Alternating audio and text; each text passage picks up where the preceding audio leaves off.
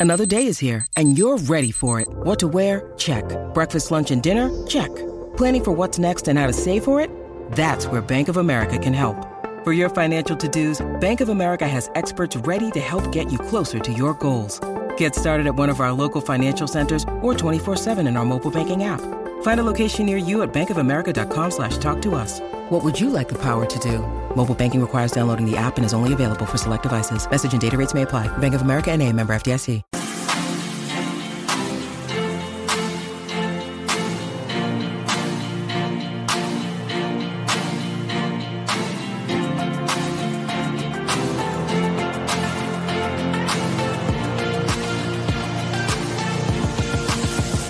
Bueno, te sigue escuchando la Garata de la Mega 106.9, 95.1 y está por acá con nosotros el dueño de los gigantes de Carolina, Héctor Horta, quien le damos la bienvenida acá a la Garata de la Mega. Héctor, bienvenido. ¿Cómo Gracias. estás?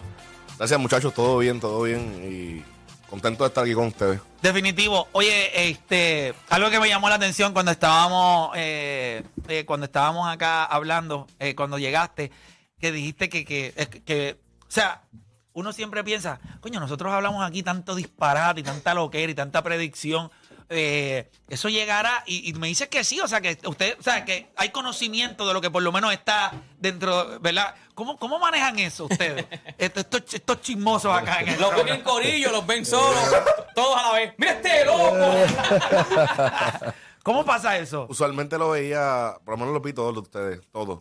Eh, los veía después de los juegos o cuando llegaba a casa ya a las 1 de la mañana o a las 12 y lo ponía. Y cada uno de los programas vi todo. O sea, vi cuando ganamos el primero, el dimos el segundo, ahí ya éramos, íbamos a perder, nos iban a barrer.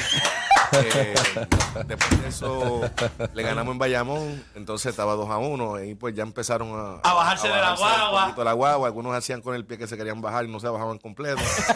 Tenían la duda. Después en el, el cuarto, que fue 3 a 1, ya ahí ya todo el mundo se estaba bajando. Ya le vieron, se los vieron al perro ya. ¿ah? Exacto. Ah, Y, y nunca me voy a olvidar, nos vamos a ver aquí el viernes, nos vamos a ver aquí el sábado. Eh, Diablo, qué horrible. Eso, eso estuvo interesante. También hubo otra que era 70%, hoy 100% que ganamos, que gana Bayamón. Después que era 85, que ganaba el, el sábado, el, perdón, el viernes para forzar el sábado, que ya era 100% de Bayamón. Me recuerdo de eso también. pues yo, yo necesito, te voy a decir una cosa, yo necesito que tú tengas mi teléfono, porque para esas cosas, porque yo me acuerdo que a Play le llega un mensaje, tú no vas a perder la apuesta. Yo necesito entonces que me llegue un mensaje a mí, no papi, tú no vas a perder la apuesta, para Necesitamos- sentirse, ne- necesitamos- sentirse, viste, como que... Más comunicación, sí. más comunicación. Pero, Y pues, llegan esos mensajes, papi, tú no te vas a vestirle, tú no te vas a vestirle, Barbie. Tú, hasta yo dudé, yo dije, contra, de allá dijeron, espérate. eh, y después me llegó un texto que decía, Te- ¿qué Mira, haces, borró, borró el texto, después salía el texto borrado. No me dejaron, me, me- me- me bloquearon y todo. Oye, pero, pero te escuché hablando ayer. Debe ser, ok. Quiero preguntarte esto porque creo que es importante. Tienes el equipo de Carolina. Yo me había encontrado con Carlos González en, en Fort Lauderdale cuando ellos estaban con la selección nacional y en una mesa estaba Paggi, estaba, estaba Pachi, perdón, estaba Pachi, estaba Carlos González, estaba Nelson Colón, estaba, no recuerdo, pero había un par de ellos sentados. Creo que estaba Piraña, si no me equivoco, Carlos, Carlos Arroyo. Y ellos me llamaron y me preguntaron, ¿cómo tú ves esto? Porque aquí está todo el mundo hablando y, y yo me acuerdo que, pues, ya se sabía lo de Quebradilla, que habían, ¿verdad? Que tenían a Hassan Whiteside a- y a Brandon Knight. Eh, eh, se había visto lo, ¿verdad? Bayamón venía básicamente con el mismo núcleo.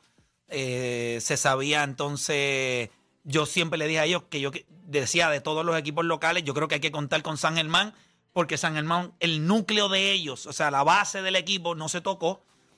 Y le dije, y si Tremont Waters y Mike Condit están temprano en la temporada, pues yo creo que tienen que contar con Carolina. Ahora, como dueño de equipo, y esta es la parte que te quiero preguntar, como dueño de equipo, cuando tú ves quebradilla, Hassan Whiteside y Brandon Knight, te enteras a mitad de temporada, Guainabo viene De con DeMarcus Cousins. Ok, como dueño, ¿cuánta presión eso pone? O sea, en, en- en las decisiones de el equipo no está necesariamente donde uno quiere. ¿Cómo lo, cómo lo toma? eh, ¿verdad? Ustedes como dueños de equipo. Yo creo que la clave, por lo menos yo, mi approach es el siguiente, es preocuparme por lo mío, ¿no? Eh, ver mi equipo y exactamente entender qué me falta para ser campeón. Y todas las decisiones que tomaba desde la primera temporada cuando estaba 6 y 26, ¿verdad? Que terminamos esa temporada, eh, empezando casi un mes antes de empezar la temporada fue que me aprueban, no tuve agencia libre, no tuve, no tuve draft. Eh, yo siempre decía, ok, de aquí en adelante voy a hacer movimientos que me acerquen más A la meta. a la meta. Y sabía que no iba a dar un, no había un jugador de, de- de- o, cuatro jugadores de 100 puntos, ¿verdad? Todas las noches. O sea, que sabía que era, iba a ser un proceso, ¿no? De, de- de- de- de piezas y de, y de mover y estra- estrategia. Entonces, cuando, o sea, veía a Whiteside y veía a Brandon Knight, pero sabía que, ¿sabes? Que, que esta liga es bien difícil ganarla con, con dos tipos que en verdad, pues, van a tirar 50 horas, ¿verdad? Este, Entre ellos dos. entre ellos dos, eh, el, cómo tú cuadras la mezcla, la química, el colectivo, ¿no? De, de- de un equipo así, en- no es tan fácil, ¿verdad? En el caso de Cousins, pues, en verdad que, y, y di una cosa, son excelentes jugadores. sea, Hello, claro. era- o yo, no- yo creo que yo veía, o sea, lo que hizo Hassan Whiteside en la serie nosotros era espectacular. Era, o sea, el tipo tiraba fuera wave threes y los metía, este, se metía bajo el palo y lo metía. Le daba tapones, daba, un dio nueve tapones, creo que en Carolina dio nueve tapones en un juego, una cosa estúpida. Yo, decía, este tipo es, eh, es normal. Entonces, pero los demás a veces pues se quedaban Rezagado. de espectadores y cuando le llegaba el momento, pues nos tiraba, que la tiró él, o sea, hay que hacerla toda él. Y en el caso de, de- pero excel- fue una serie bien fuerte, el caso de Cousins, pues era similar un poco. Ahora, pues, pero es dominante también, o sea, era, bien dominante, pero son bien diferentes en su juego. Eh, pero yo me enfoqué, en, me enfoqué en el equipo nosotros, me enfoqué en, en, pues si me vuelvo a enfocar en el otro equipo, en qué, en qué está haciendo, en qué no está haciendo, pues volver loco, ¿no? Y, y además tú tienes que ver tu equipo que tú tienes, porque yo, yo tengo una base ya ahí. O sea, no, no puedo venir aquí a, y a, Y romperlo, y no lo romperla, queda. Pero mira- voy a traer a, a- a este. Mira la toma de cuando ponchan a, a Horta. Mira la toma, qué violenta se ve con el campeonato. Cualquiera diría que fue planeado. Cualquiera diría que fue planeado. quedó perfecto. Sí, yo la vi aquí ahora en el, en el iPad. Yo dije, diablo, la toma Duro. parece que fue planeada. Entonces llega la decisión de, de, de Mike Scott. Eh, ¿cómo, cómo, cómo fue eso? Pues yo, yo te escuché ayer, pero obviamente fue en la manada. Me gustaría que el público acá en La Garata escuchara más o menos cómo fue esa toma de decisión. Mira, yo, la, a medida que la temporada iba pasando, nosotros fuimos un equipo de muchos ajustes, porque era un equipo que dependía, de alguna, o sea, teníamos jugadores que estaban fuera, y poco a poco fueron llegando. Parecía una parada, venía uno, llegaba la carroza y venía el otro. Entonces tenías que ajustar. O sea, ahí volvemos a ajustar la fórmula de los refuerzos, porque ya llegó Condi, llegó Waters, eh, después llegó el cambio de Yomar Cruz, que fue un cambio importante para nosotros. Y en el caso de Mike Scott, pues, el del año pasado yo lo, ya lo habíamos hecho contacto con su agente, pero no había podido venir. Aquí el tema más importante es cómo tú complementabas a Condi. Porque todo el mundo decía, coja a Cosin, coja a San White, pero ven acá, voy a tener dos cinco ahí, entonces, ¿qué, qué vamos a hacer? ¿Sabes? No, no, no veo cómo balanceamos esto, ¿no? Entonces era bien difícil conseguir a alguien porque, y sabía que tenía que hacerlo. Sabía que tenía que darle un upgrade al equipo. Sabía que estamos en un momento importante. Eh, siempre estuvimos al principio de temporada, creo que estuvimos 14 y 8, 14 y 9. Estamos picando la. A Bayamón estábamos ahí. Sí. arañando. Pero sabíamos que yo, para yo poder dar ese paso adicional. y Necesitabas alguien. El nivel, pues necesitábamos a, a un jugador de ese calibre que nos complementara. Y con Mike, pues terminó en Francia. Eh, pude hablar con la gente cuando él estaba jugando en Nancy. Eh, ya- allá hizo 14 y 8. Y yo decía, bueno, ¿sabes? bien, Warriors hizo 18 y... La estadística a veces tú no te puedes dejar llevar, ¿verdad? Tienes que ver los... Hay que ver el rol que jugó en ver el roles, equipo. los videos, tienes que ver las deficiencias de habilidad, hablar con los coaches allá, si se puede. Eh, y entonces, pues Mike, eh, cuando acabó la temporada allá, pues eh, me dijo, mira, este, la gente me dijo, mira, puede estar allá, pero en tres semanas. Y yo dije, antes, tres semanas de aquí a allá, ya estamos hablando final de mayo, casi junio. Eh, eh, pero yo siempre decía, bueno, hay que, esperar, hay que esperarlo, porque hay que traerlo. O sea, ese muchacho quizás, para ver qué pasa. Yo no, yo no sabía cuán bueno era tampoco. O sea, no sabía realmente cómo, cómo él iba a cliquear con la liga. Ahora siempre te dice, contra, viene este. Vamos a ver cómo cliquea de verdad en la liga. Si funciona o no funciona. Podrás haber jugado en NBA, pero hay muchos que NBA que no funcionan aquí. Ujú. Mira, Lance Stevenson duró dos días o duró un par de días, Tyreek Evans. Y cuando él llegó, pues, eh, desde el primer día cuando yo lo vi, yo dije, aquí está la temporada. Vamos a ver cómo es este muchacho. En la práctica dije, mira, aquí está, a ver si vamos a elevar o no vamos a elevar. Y cuando lo vi el primer día, vi la actitud, vi el profesionalismo, vi cómo trabajaba, era el primero que llegaba. La primera noche donde trabajamos lo hizo 18 y 12, el primer día que llegó. Pero hubo un juego bien importante y, y fue el juego en San Germán. Eh, un juego en San Germán que perdimos. 87-84, nunca me voy a olvidar cuando J.D. Fernández se escondió detrás de la línea de, del outside. Eh, Sí, no empiece, no empiece, no Empiece, no empiece. empiece. No pero, pero para mí ese juego fue clave porque ese juego él hizo 36 y 13. Y jugamos tan bien ese partido, lo perdimos. Pero jugamos tan bien en un ambiente difícil. Hostil, como yo- es San Germán. Ese día yo creo que la, yo dije, "Ah, aquí podemos ganar. Eh, eh, aquí tenemos, cuando empiezo a ver las piezas aquí, digo, este equipo está haciendo un clic. Obviamente no te puedes dejar llevar por lo que pasó al final de la temporada, porque al final de la temporada nosotros sentamos a todos los regulares. O sea, si te pones a ver los juegos, si yo ganaba ese juego en San Germán, yo iba por la segunda posición. Yo estaba velan- velando a, a Guaynabo en la segunda. Al perder ese partido, nos sacaba nos sacaba de- del potencial de llegar segundo. Y nosotros sabíamos que a Quebradillas le podíamos ganar. Porque a Quebradillas ya le hemos ganado allá. Y el macheo no era malo. Decía, o dentro de- cuando nos con Carlos, decía, el macheo es bueno, no es malo. Porque sabemos cómo podemos ajustar y cómo le podemos, ya le ganamos. Y le ganamos sin Conde y le ganamos, y hemos ganado sin, sin Waters. No recuerdo ese juego. Waters estaba, pero Conde no estaba y no estaba Mike Scott. Entonces entendimos que ese camino de la posición 4 era un camino que podía ser bueno. Y ahí aguantamos. Claro. Y todo el mundo, ah, van a perder tres corridos, perdimos cuatro, pero yo, yo sé. Mm, sí, estoy viéndolo. Mira, lo, lo estoy jugando con el banco descansando regulares, porque acuérdate que Warriors viene una temporada de 20. Larguísima. de larguísima. Mira con dónde viene. Mira a todo el mundo, mira a Scott. Yo, no, van a jugar. No importa.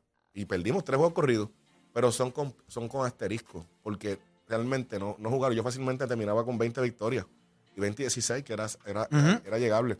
Pero todo fue una estrategia. También entendíamos que el camino por. O sea, le teníamos respeto a Bayamón.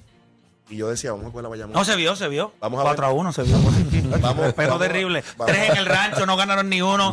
Hacho, qué respeto. Pero, pero siempre decíamos que, que Bayamón era para la final. O sea, yo siempre, Carlos, vámonos por, a- vámonos, vamos a irnos por acá. Y también hay un detalle bien importante. Era que si yo llegaba cuarto y no llegaba a la final, yo mantenía el turno en el cambio que hice con Yomar Cruz. sí que hay que pensar en todo. Entonces yo decía, ok, si yo llego tercero, se lo lleva Ponce el turno mío. Iba a ser un turno 6. Pues yo, yo protegía hasta el 7. Del 7 en adelante era Ponce. Del 7 para abajo es tuyo. es mío. Y para yo llegar del 7 para abajo, era ya el cuarto. Entonces, ya cuando ya pila en San Germán, eh, Carlos, nos vamos para la cuarta. Yo te voy a decir algo, es interesante el hecho de todas las cosas que uno, o sea, que a veces la gente piensa que esto es solamente vamos a hacer esto y esto y esto, pero el hecho de todo, o sea, quizás los jugadores están preocupándose por, por el juego, por las X y los ceros, pero la parte de atrás, de, o sea, el trabajo del dirigente y de los dueños y del gerente general y de todo, es poner al equipo en la posición en donde tú sabes que ellos pueden eh, triunfar. Así que en ese sentido, pues, ¿verdad? Es súper cool poder escuchar de la manera en que pensaron. Y no solamente eso, uno piensa hasta en el último cambio que yo hice, que el pick es protegido, yo lo quiero, adicional a todos los picks que tienen ya. Porque brutal no, que- porque no es como que tienen poco. Y todavía uno quiere más. Así que, que eh, se oye espectacular. Me iba a No, decir que, algo. que cuando mencionas todo eso y yo miro rápido a Juancho porque eh, cuando estábamos analizando la serie no entendíamos ese cambio tan drástico porque en algún momento dado ustedes estaban peleando primero y segundo contra Bayamón, terminan la temporada en negativo, so, hay algo que está ocurriendo, pero ahora que estás aquí y explicas qué fue lo que ocurrió, pues tiene mucho sentido y el hecho de que hayas podido lograr este éxito ahora y aseguraste lo del futuro con, con eso de la de- del pick número 6 que me, me- me parece sumamente inteligente. Está duro, de está duro. ustedes. De verdad que sí. Y la gente se lo disfrutó. Mira, vamos a abrir las líneas 787-626-342. Estamos en Habla lo que quiera. Obviamente estaba por acá Filiberto, eh, Philly Champ. Y está- Gracias, gracias, gracias, gracias. Y está también por acá Héctor Horta, dueño de los gigantes de Carolina. Usted puede llamar y hacer preguntas a ellos o puede hablar de lo que usted quiera. No hay ningún problema. 787-626-342. Vamos con Nostradamus de Denver, que lo tenemos por acá. Nostradamus, Garata Mega, dímelo. Mira, felicidades a Philly, en verdad, súper duro. Philly Champ. Gracias. Philly. Chan, Philly Chan, Chan. Philly Chan, Philly Gracias, Chan. gracias, gracias. Mira, este play y la otra eh, son, o- son tres cosas. Y la segunda, mira, quiero que, como que tú habías dicho lo de Wimbledon, que en verdad quisiera saber si eso se va a hacer o no, Mira, yo- si lo van a hacer mejor. No, eso, eso, eso va a pasar, eso va a pasar. Yo ya hablé acá con SBS. eh, eso es para el año que viene. En agosto eh, nos van a dejar saber la información y iríamos, o sea, yo quiero que la gente entienda algo. Mi intención es que podamos ir a Wimbledon con Gigi Fernández. Eso no es, tú sabes, vamos a ir a Wimbledon con Gigi Fernández. Ahí yo me comuniqué con ella, lo hablamos. Ella me dijo que le encantaría la idea, así que eh, yo lo estoy diciendo y a veces ni me lo creo. Lo hablé con de verdad que yo sí, o sea, que yo sí yo soy un fanático, o sea, yo de esta, esta babosería que la gente se cree de analista, yo soy un fanático. A mí me gusta esto y me lo vivo a otro nivel. Así que sí, eso sí va a pasar. Así que tranquilo. Mira, yo entiendo pero- que entre ajá. agosto y septiembre de este año les vamos a dejar saber cómo lo podemos hacer, si va a haber un concurso. SBS me dijo que está Olin. Ella me dijo también que está Olin. Y nos vamos entonces el año que viene para el mes de... Sí, Wimbledon es, eh, julio. En julio. Es correcto. Exacto, este mes. primera semana de julio. Es correcto, nos vamos entonces a Wimbledon y, y disfrutamos por allá y llegamos a tiempo suficiente para entonces las finales del BCN. Así que está- podemos cubrir todo. ¿Estamos? Mira, play, play, play. ¿No me colgaste? No, no te colgues. Mira, Sí, te colgamos. La madre. Mira, Dímelo. mira, no, no sé si no sé si ustedes de casualidad, ya que ustedes leen libros y eso, ¿verdad? Porque eso es una, una poca por un poco por ciento de la población de Puerto Rico que consume libros. Ajá. Hay un libro que se llama es, es Pro Bowl, A Visual Tour of the New Era of the NBA. No sé si lo han leído. Mm, Por lo menos yo no lo, no lo he escuchado. ¿Quién lo, Ok, quién lo porque, de ahí fue, ok, porque de ahí fue que salió la teoría de que promediar 33% del triple, que es por debajo de la media, equivale a promediar 50% del mid-range, que es above average. Ajá. Que fue de ahí, pero entonces también leí que hay una estadística nueva, Juancho, que tú te gusta decir la estadística, ya todo el mundo ahí anyway, la de los touches. Entonces yo mezclo esa estadística de los touches con el usage, porque los touches representan cuando tú coges la bola, pues si la pasaste, si la tiraste, el touch es cuántas veces tú coges la bola en posición de ofensiva. Y el usage representa cuántas veces esa, ju- ese touch termina contigo. Bueno, termino contigo, sí. O sea, un rebote ofensivo, o sea, Pero, un ya- pero eso, pero eso es una conversación, eso es una conversación para todo el mundo, para que sepa. Eso sí, sí. Hay gente ahora mismo así. ay, ay, ay, Eh, ay, ay, ay. dale, dale, dale, En el paseo, en el paseo, vomitando. Eso No, está no, interesante porque, por ejemplo, Halliburton lideró la liga en touches, pero no en. Eh, correcto. Porque las No, fue asistencias no cuentan No, en user este, este, no, este, Odani, checate bien, porque yo vi que fue Jokic con 98.1 y Halliburton fue 96.3, algo así, pero lo más impresionante, lo más que me gusta de todo eso es el of possession. Sí. Está duro. Gente, Es- es- Luka Doncic, Luka Doncic promedia 9.1 time of possession, Nicolás Jokic promedia 4. punto, qué sé yo qué. que Debe para que- pero, pero es para que la gente. Si este chamaco está. Bueno, pero es solamente para. Y esa estadística de 9 punto algo, time of possession, eso es una estupidez. En un juego de 48 minutos, Exacto. que tú tengas la bola 9 minutos en tus manos, cuando el MVP de la liga la tiene 4, que es menos del 50% de eso, te deja saber lo que yo siempre he dicho. Hasta que Luca no cambie su manera de jugar. Y eso es un problema grande para un jugador que lo puede hacer todo. Y este año empezaron también a cogerlo. Gracias por llamar como No. quiera, hermano. Este chamaco es bueno. De ahora en adelante le cogemos la llamada a este chamaco rápido, ¿ok? Sí, nos tratamos de Pues- Denver. Es una pena que esté en Denver. Si no, por mi madre santa, que el chamaco decía, necesito que venga acá. Este, Te lo juro. Este año, Muy bueno, muy bueno. Este año también empezaron a bregar con lo de los double team, porque se está viendo más y más cada vez que te doblan ya bajando media cancha. Antes la NBA no tenía tanto. Ahora ellos hicieron una alianza, se me acuerdo que fue con Microsoft o algo así, que son los que están a cargo de eso. Es bien difícil conseguir la estadística, pero está. Y, por ejemplo, Lucas, el 25% de sus posesiones está doblado. O sea, lo doblan. Punto. Eh, hay otros jugadores, Yo tengo gente en el prom, que el 25% de las posesiones que tuvo el día del prom está también así. pero son, son estadísticas que. ¿Fueron one one o tú estabas doblado? No, no, no. Estoy hablando de otros. papá. Ah, ok. ¿Está bien? Date quietecito ahí calladito. Quédate mirando el trofeito y la toma de Héctor Horta. Y déjame a mí estoy el chat, leyendo porque esas conversaciones. ¿Qué pasa? ¿verdad? El user, Ah, el- el complicado. user no, no cuenta las asistencias, porque si cuenta las asistencias, estos tipos tuviesen un user rate bien alto. Mira, vamos con, vamos por acá, con, vamos con Jeffrey de Ponce, de ser local siempre. Jeffrey, Garata Mega. ¿Quieres Pili? Pili, Pili. Tan Los mamón. convirtió, los convirtió en creyentes. ¿Me entiendes? Ay, mi- Dímelo, Jeffrey. Oye, pero ya, ya que están este toditos hoy con Harvard, ¿cuál es? ¿Le voy a hacer una trivia? ¿Cuál es el único, cuál es el único foul que en el NBA? El único foul que hubiendo bonificación tú das y no se tira tiro libre. ¿Cómo es? ¿El único foul? Ofensivo. ¡Eso es! ¡Te lo llevaste! No quiero saber lo que me llevé. El único foul, ¡El trofeo de quedándolo. ¡El trofeo no aunque estés en bonificación, no te dan un tiro libre. El, fo- el Pero, ofensivo. El ofensivo. Eh, yo creo que él no sabe con quién está hablando, pero está bien. Este, yo sabía, yo soy creyente. dale, papá, zumba. Qué mamá. Filiberto, mi santo, bendiciones, felicidades, hermano. Gracias, Tu- papá, tu- gracias. Tu alegría es compartida porque pues uno sabe el sacrificio y, y lo que conlleva tanto, tanto, tanto entrenamiento y todo. Vamos para encima, bendiciones y qué bueno que si terminas tu carrera como lo hiciste, papi. Ni. Lebron va a dejar así, ¿oíste? Gracias, gracias, gracias. Ay, Gracias. Dale, Jeffrey, gracias por llamar. Vamos con vamos con Antonio de San Juan en la 2. Antonio, grata mega. Saludos muchachos, buenos días. Saludos, saludos.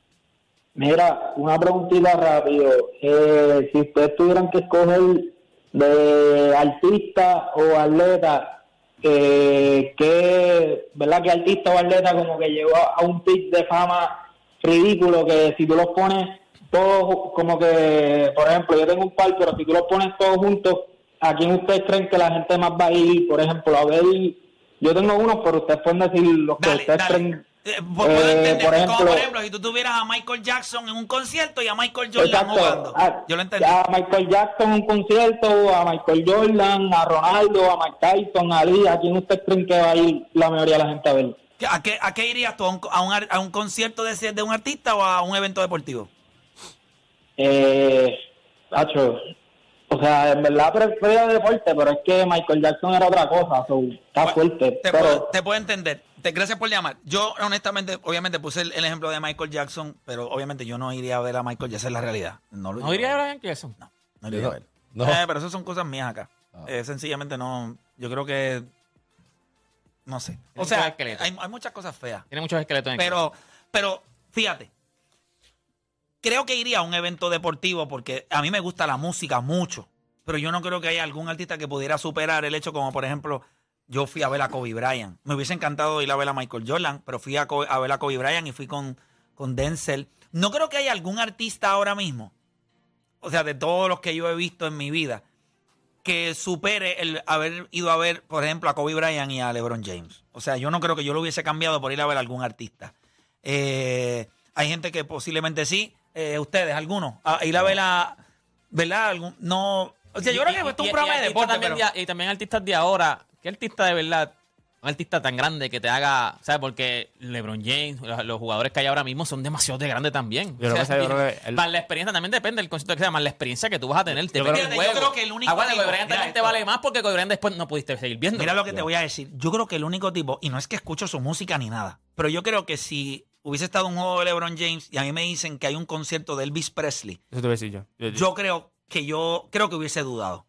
Porque cuando yo veo la historia de Elvis Presley, lo que él significó, o sea, lo que como él impactó la música, yo creo que yo hubiese estado Yo una que- ola esa terrible con fleco, yaca con fleco. No, yo para mí hubiese sido Michael Jackson. Para mí Michael Jackson es mi artista favorito, o sea, de, de toda la vida. Eso, eso se entiende. Pero eh, estamos hablando de artista, estamos hablando de artista, artista, su talento, lo que él hizo en un escenario. Para Sí, mí sí, no, él, es- él el mejor artista, Pero para mí la yo creo que ahora mismo no hay. O sea, los artistas que tú. Es a Por eso te digo, Sí, eso te iba a decir, por eso te digo son- que lo puedes-. Lo contar con los dedos de la mano, de una sola mano. Los que tú harías. Pero o lo todavía, no me, pero todavía no me jalan a que yo, o sea, el único hubiese sido Michael Jackson. Philly, El- ¿tú estás- el único. ¿Tú, Philly, ¿tú Único. tienes, algo, ¿tú tienes Yo alguno? no tengo, no tengo, no tengo. O sea, tú irías, y si fuera a ver a un atleta, hubiese ido a ver, si tuviera que escoger para ir a ver un evento deportivo, ¿a qué atleta hubiese querido ir a ver? Jordan. A Michael Jordan. Michael Héctor, Jordan. tú, ¿al- alguno? Jo- Jordan. ¿Por qué son tan mamones los dos? No, no, porque es que no es porque sea baloncelista, pero a ver, ver, ver la Pero grandeza de ¿Nunca lo llegaste a ver? No, nunca lo vi. Yo lo. Jugar nunca. ¿Tú lo llegaste Jugando, a ver? No. ¿En dónde lo llegaste a ver? En el Meadowlands en New Jersey. Ok, ahí con... con, con- ¡Diatre, qué duro! Y, y yo creo que esa cancha ya no... Eso no el Coliseo- existe. Pero era joven, era el joven. viejo, sí, No, es el Coliseo- viejo, el viejo, el viejo, el La viejo. única vez que lo vi. Feo, esa, ca- esa cancha era feísima. Feísimo. Fea- bueno, el lugar. Y el uniforme. Esa parte de New Jersey es horrible. El uniforme era, ¿te acuerdas que era azulito como. Sí, el azulito Sí, sí. Como si le hubiesen metido un blanqueador ahí horrible. Como el pelo de par de boricos en el Clásico Mundial. blinchado, blinchado. Los tipos orgullosos. Ah, papitín rubio, por favor. Diablo, es verdad. Me escribe Yoito, eh, panita. Me, me dice Freddie Mercury. El de... De Queen. El de- El de el de Queen. Queens. El de Queens. El de Queens. Diablo, dura. Pero lo borró. Mm. Le dio miedo. Se pues. arrepintió. El Lewis. Sí, a mantequillo. pero, pero yo lo leí, yo, y lo dije yo ya como quiera. Mira, voy a, voy a, hacer una pausa y regresamos con más. Eh, regresamos con más. Hay unas preguntitas todavía que le quiero hacer a, a, Héctor y a, y a Philly. Philly Champ. A Philly Champ. Y obviamente voy a, quiero coger. Quiero coger más llamadas de la gente. Mira, me dice Yoito que nunca, que nunca. Entonces, ¿por qué lo borraste? Porque se arrepintió. Se arrepintió. Que, cuando dijeron Michael Jordan, conta, Michael eh, Jordan. Espérate, espérate. Vamos a hacer una pausa y cuando regresemos, eh, cuando regresemos, seguimos acá con Hable lo que quiera, así que no se mueva nadie.